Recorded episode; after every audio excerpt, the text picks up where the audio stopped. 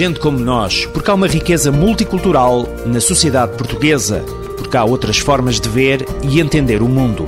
Por estas e todas as outras razões, existe este espaço, Gente como Nós, uma parceria TSF-ACIDI, Alto Comissariado para a Imigração e Diálogo Intercultural. Aos domingos, sempre aqui, a esta hora. Histórias de vida, reportagens e informação temática sobre os que chegaram de fora, para os que escolheram Portugal para viver e trabalhar. Hoje vamos conhecer Clara, uma brasileira que desperta a imaginação de crianças e adultos através de contos sem idade. Clara é atriz e narradora. Deixou o Brasil com um sorriso na cara. Hoje vive no Porto, é contadora de histórias profissional.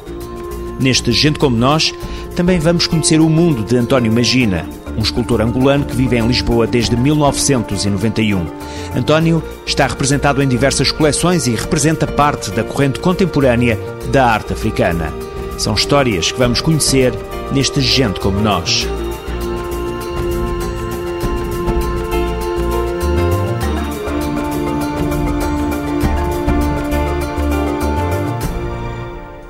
Era uma vez uma contadora de histórias que viajava pelo mundo inteiro.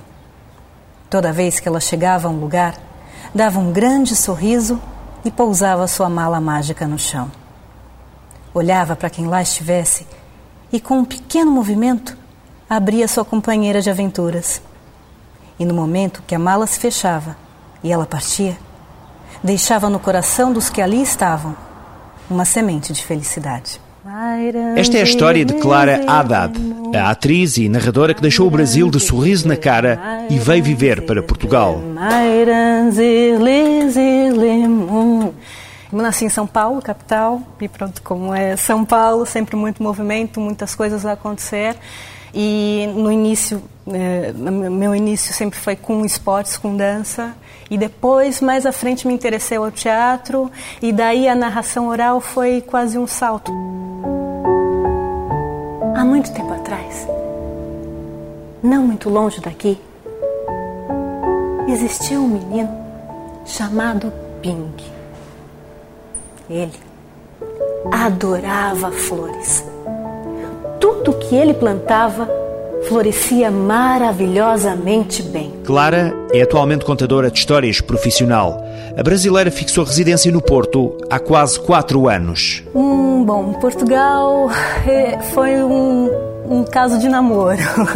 Demorou um bocadinho, era indas e vindas, e até que eu decidi em 2005 ficar e fiquei no Porto porque o Porto é minha paixão, porque é o antigo é muito latente ali no Porto e tem, eu acho que tem tudo a ver com os contos. Eu acho que eu vivo muito um mundo de contos de fadas também e, e o, o, Porto me remete um pouco isso pelo cenário que é o Porto. A atriz e narradora vive hoje a contar histórias para todos os géneros de público, mas sobretudo para pais e filhos. É um mundo encantado, um mundo de imaginação. Portugal não tem tanta tradição, apesar de ser, é, é, ser rico em histórias, não tem tanta tradição é, com narradores. Há, sim, dois narradores muito mais conhecidos, não mais do que isso.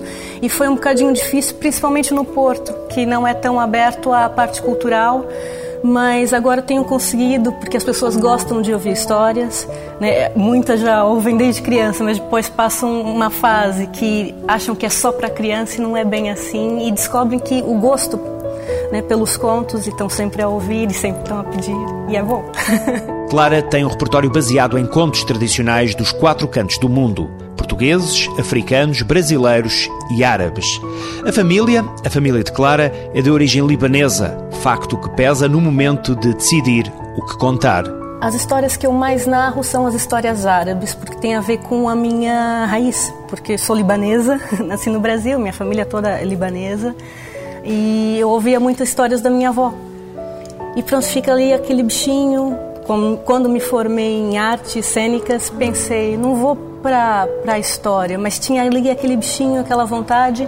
E quando eu me assumi como narradora mesmo, foi minha avó assim o, o grande empurrão de lembrar aquelas histórias de tradição que ela contava. E foi, foi ali o, o, meu primeiro empurrão. É um mundo de magia e imaginação. Clara conta as histórias que ouviu e aprendeu desde criança. desde que está em Portugal, tem desenvolvido várias iniciativas. Um projeto que eu tenho, que é o mais forte que é o desse ano, é o Quarta dos Contos, que é um projeto que eu estou organizando na Maia, num café-bar, onde eu convido é, contadores de histórias de outros países também para dar a conhecer um pouco da cultura e dos contos é, do seu país de origem. No meio de tantos contos, criatividade não falta a esta narradora, hoje contadora de histórias profissional. E para ela, para Clara Haddad, o que lhe reserva a imaginação? Eu me imagino sinceramente fazendo a mesma coisa que eu faço hoje, porque é uma coisa apaixonante e eu acredito que eu vou estar velhinha com minha mala, por ali afora, contando histórias, seja para qualquer idade, porque é a coisa que eu mais gosto de fazer. E as histórias estão aí, passam de geração para geração e vão, vão se manter viva para sempre, porque história é a alma de um povo. Clara vive dos contos para crianças e adultos, um mundo mágico onde não existem idades e em que é apenas necessário deixar-nos levar. E o imperador virou-se para as outras crianças e disse: Eu não sei onde vocês encontraram as suas sementes, porque as que eu dei jamais poderiam ter brotado. Admiro a coragem de Ping, que veio a mim com a pura verdade, e por isso eu vou recompensá-lo. Ele será o futuro imperador da China. E bendito e louvado este conto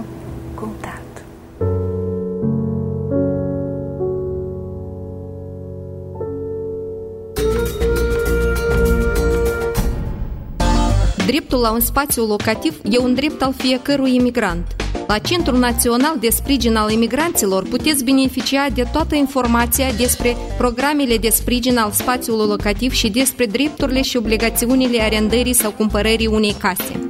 De asemenea, găsiți ajutor pentru a procura o casă. Pentru mai multe informații, apelați la numărul 808 257 257 sau direct la sediul CNAI din Lisabona sau din Porto. Vamos agora conhecer um escultor angolano que vive em Lisboa desde 1991. António Magina começou a interessar-se pelas artes plásticas quando ainda era jovem e vivia em África. A minha ligação à escultura vem de, de licença, portanto, eh, na altura em que eu era estudante eh, em Luanda, portanto, eh, num bairro de Luanda, que é o, o Congo Pequeno, hoje Kazenga, e então era portanto, para frequentar um, portanto, um espaço onde vários artesãos trabalhavam, não é? depois da escola eu ia vendo eles trabalharem e a partir daí comecei a ter o gosto e então convidaram-me para dar acabamentos às obras e daí, pronto, nunca mais desisti com algumas rupturas que foi, foi havendo, né? também dada a situação que fomos vivendo no país. E continuei até hoje, pronto. António nasceu numa região com grandes tradições na escultura. Em Luanda, frequentou vários ateliês. Costumo dizer que a minha escola é aquela escola tradicional, de, digamos, da África. É, eu sou de uma região onde, uh, às vezes costumo comparar um bocado com, com os macondes em Moçambique. Portanto, sou de uma região onde a escultura é tradicionalmente, digamos, muito, muito praticada.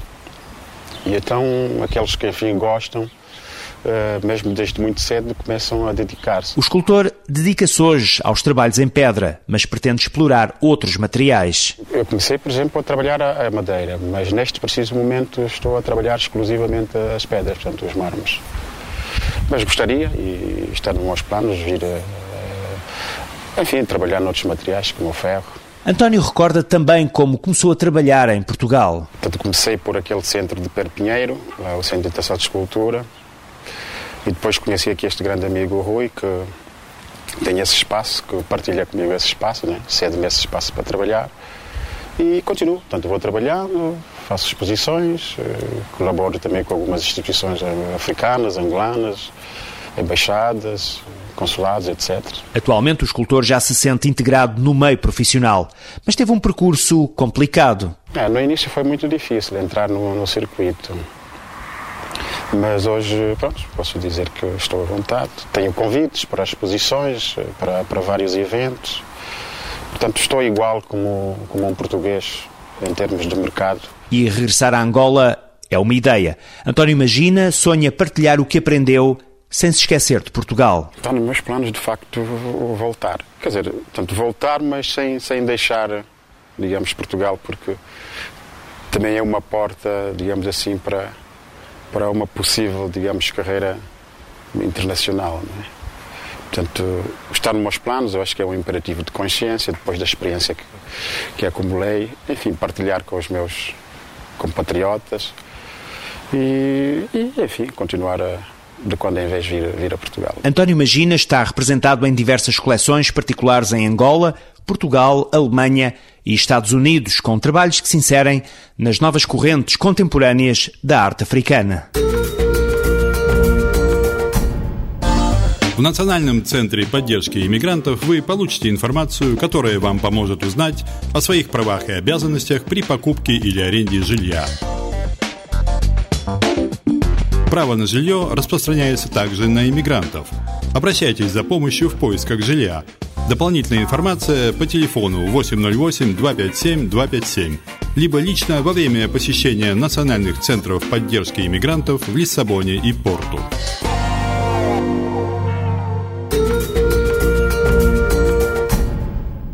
Partir para outro país, partir à procura de rendimentos, à procura de melhores condições de vida, é uma condição de vida de muitos imigrantes. As barreiras linguísticas são muitas vezes um entrave à adaptação e à compreensão de quem nos rodeia. Portugal, país de muitas vagas de imigração para as sete partidas do mundo, assiste nos dias de hoje ao fenómeno inverso. Deixámos de ser um país de emigrantes e somos atualmente um país de acolhimento, um país de imigrantes, algo que deve ser refletido antes de qualquer atitude preconceituosa. No Gente Como Nós, procuramos a diversidade multicultural. Tentamos refletir a riqueza e as mais-valias que outras comunidades trouxeram à sociedade portuguesa. É tempo de conhecer a próxima protagonista desta emissão. Chama-se Andaluza Nunes. Nasceu em Cabo Verde, mas viveu grande parte da adolescência em Angola. Chegou a Portugal com 15 anos. É com saudade que fala nos tempos de infância. Eu nasci em Cabo Verde e fui com um ano e meio para Angola. Entretanto, deu-se o 25 de Abril, vim para Portugal e tenho estado em Portugal até os dias de hoje. Quando vim de lá era uma miúda com eh, uma adolescente com 16 anos e a parte boa foi lá. Para cá foi sempre a parte mais dura, né? Foi o trabalhar, foi estudar, foi é, mais responsabilidade. Andaluza Nunes constituiu família. Sempre lutou pelas melhores condições para viver. Hoje, recorda as dificuldades que sentiu no início. Não foi fácil. Eh, o início foi um bocado doloroso, pois a gente saímos de um país que conhecemos e que dominámos tudo e chegámos cá desde o clima ou a recepção das pessoas foi um bocado duro. Mas ultrapassou-se bem. Cabo-verdiana, com uma juventude passada em Angola e hoje portuguesa, Andaluza já trabalhou em várias áreas. Atualmente é funcionária numa lavandaria e trabalha com satisfação. Eu comecei, portanto, por trabalhar uh, em costura. Tirei um curso de corte e costura e que ainda hoje trabalho. Portanto, trabalho em minha casa a nível particular. Entretanto, quis aprender porque achava curiosidade em como que se funcionava uma lavandaria, quis fazer uma formação e empreguei-me numa lavandaria que me encontro hoje. Mas já saí, já fui cozinheira, tirei eh, também um diploma de cozinheira, já fui cozinheira durante os anos e voltei de novo. Cansei-me da cozinha e voltei de novo para a lavandaria. Tem que se ganhar a vida de alguma forma. Desde que seja honestamente, temos que aprender um pouco de tudo para podermos vencer na vida. Fruto da cultura de três países, Andaluza tem saudades da terra onde cresceu. Tenho saudades de muitas coisas, mas não tenho ideia nenhuma de voltar. Não porque Angola foi um país que ficou destruído, que para mim seria uma tristeza ver aquilo que era um grande país transformar-se em, eh, numa cidade, apenas. Porque Angola foi reduzida à cidade de Luanda. Eh, Cabo Verde, sim, não conheço, saí de lá pequena, não conheço, gostaria de conhecer. Aliás, vejo pela televisão, vejo pela comunicação que tem umas boas praias e gostava de conhecer isso tudo. Andaluza Nunes encara o dia com satisfação. Enquanto não consegue conhecer a terra que já foi sua, trabalha afincadamente para dar à família as melhores condições. Esta segunda-feira, ou seja, já amanhã, Vão decorrer na Fundação Carlos Gulbenkian as segundas jornadas do Observatório da Imigração. Ao longo do dia, vários painéis dão a conhecer a realidade e os mais recentes estudos sobre a imigração e os meios de comunicação social. Mas há outros temas em análise: religião, educação, integração e os efeitos dos imigrantes no comércio bilateral. Procura-se estimular o debate e o diálogo entre investigadores, autores, os comentadores e a audiência destas jornadas. Aproveitando a iniciativa, serão lançadas amanhã sete teses, três estudos, um volume da coleção Comunidades acerca dos cabo-verdianos e ainda um caderno do Observatório da Imigração. Repito, estas jornadas vão decorrer em Lisboa, na Fundação Calouste Gulbenkian, no auditório número 3. Depois de amanhã, na terça-feira, celebra-se o Dia Mundial da Saúde. O Museu do Oriente assinala a data com técnicas de massagens orientais. Os tradicionais métodos praticados nos países daquela região do mundo são conhecidos pelos benefícios que trazem ao equilíbrio físico e espiritual. Daí esta divulgação do Museu do Oriente. Se desejar experimentar ou até repetir, contacte em Lisboa Museu do Oriente. Cada sessão de 60 minutos custa 30 euros e é necessário fazer uma marcação prévia. Está a terminar agora o Gente Como Nós. Este é um programa fruto da parceria entre o ACIDI, o Alto Comissariado para a Imigração e Diálogo Intercultural, e a TSF é uma produção semanal da PGM, Projetos Globais de Média. Para o envio de críticas e sugestões, pode ser utilizado o endereço eletrónico gentecomonos.pgm.pt gentecomonos.pgm ou pgm.pt Até para a semana.